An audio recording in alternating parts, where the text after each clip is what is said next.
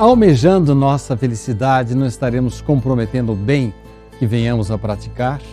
Eu diria que há três etapas nesse particular. No primeiro momento, você trabalha em favor do próximo por interesse, porque você quer receber algum benefício de Deus. Uma espécie assim de troca. Eu faço o bem e Deus me ajuda.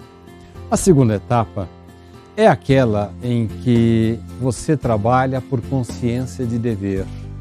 Isto existe muito e não apenas nos meios religiosos. A pessoa que está fazendo não está pensando em ser premiada, em receber benefícios, não está pensando em nada. Ela simplesmente está fazendo aquilo por consciência de dever. Faz por dever.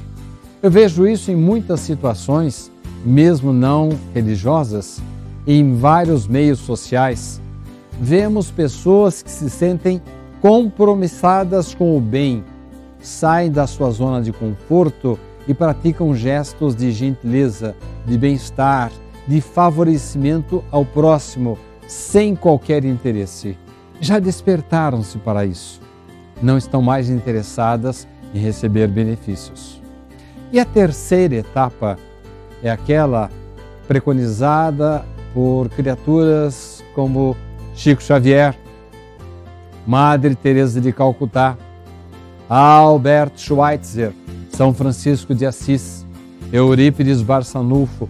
Estes espíritos que pontificaram no bem, eu diria que eles atuam, eles fazem, ajudam o próximo e a humanidade por amor eles servem por vocação.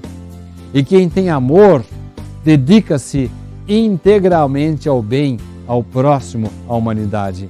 Então, você que está me vendo, não se preocupe. Mesmo que você esteja fazendo agora o bem por interesse, não importa. No começo é assim mesmo. Eu lá estou trabalhando porque me falaram que se eu fizer o bem, eu vou acalmar as minhas inquietações, vou trazer mais paz para minha família, vou colocar ordem na minha família. Não importa. Comece por aí. Você está no bom caminho, está no caminho certo.